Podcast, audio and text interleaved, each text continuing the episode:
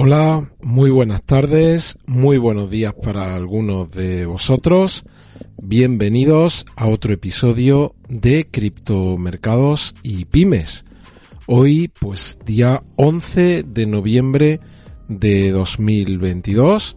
Bienvenidos, como siempre os digo, recordad que si estáis viendo este directo o a posteriori no estáis suscritos al canal, por favor, hacedlo y activar la campana de notificación también os recuerdo que podéis seguir la cuenta en diferentes redes sociales. Aquí estáis viendo la cuenta en Twitter, cripto con y-mercados, también en LinkedIn, en Instagram, en Facebook y en las plataformas de podcast. Y le doy la bienvenida a los que ya estáis por aquí incorporados, Manuel Quiroz, también Félix Spirit desde Nueva York, saludos para ti, Félix, Cracket, David Cañada, eh, que está en Carmona, Sevilla. Pues buenas tardes a todos y vamos a repasar lo que está ocurriendo, porque como hemos dicho estos últimos días, los acontecimientos pues no dan tregua y cada, cada 6-7 horas pues tenemos cosas que son realmente diferentes y que pueden marcar la pueden marcar pues eh, un nuevo punto de inflexión en muchos casos, por desgracia, a peor. Y vamos a hablar de eso, vamos a ir analizando todo lo que ha ocurrido en el mercado.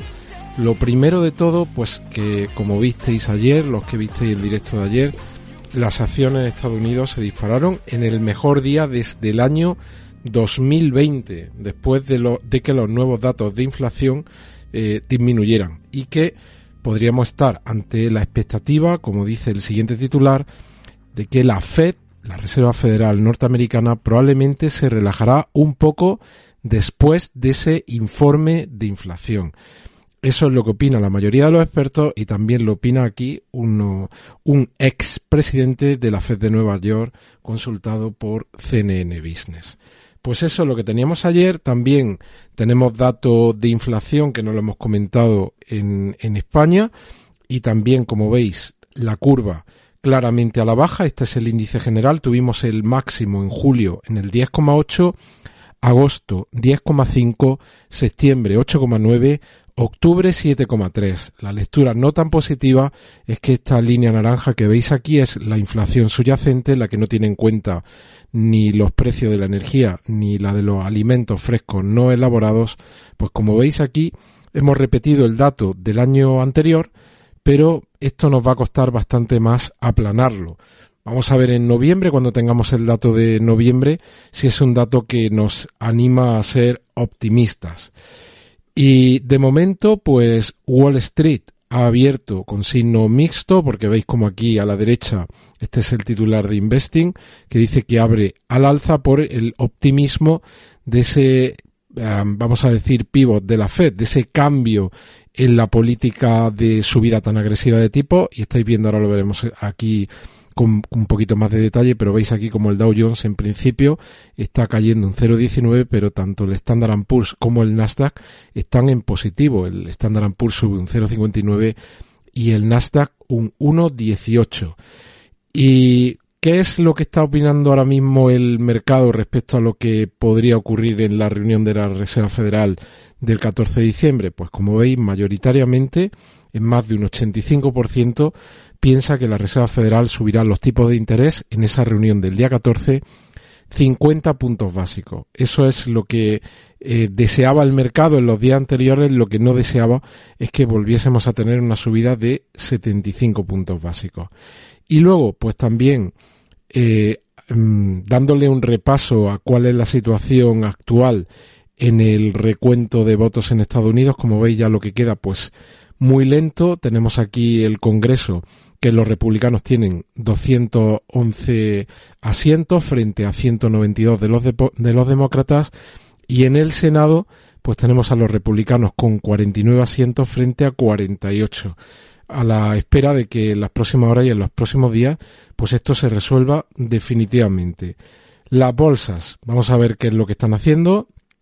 Y hemos dicho cómo el, el Dow Jones estaba en negativo, el Standard Poor's en positivo, el Nasdaq sube un 1,14 y aquí en Europa, pues muy cerca del, del cierre de la sesión tenemos al índice alemán subiendo un 0,78, el inglés que cae un 0,26, el CAC 40 francés sube un 0,77, el Eurostock 50 sube un 0,82 y el IBEX español cae un 0,51. El índice eh, italiano está subiendo ahora mismo un 0,54.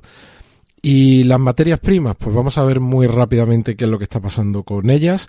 Tenemos al oro que sube un 0,70 hasta 1766. La plata está por encima de los 21 dólares, 21,61, cae un 0,41.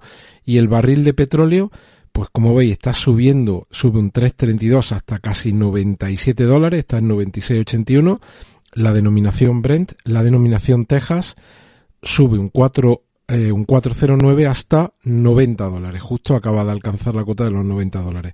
Y el gas natural está cotizando con un alza del 2,92 en 6,42. Bueno, y para abrir un poco boca, pues un par de noticias.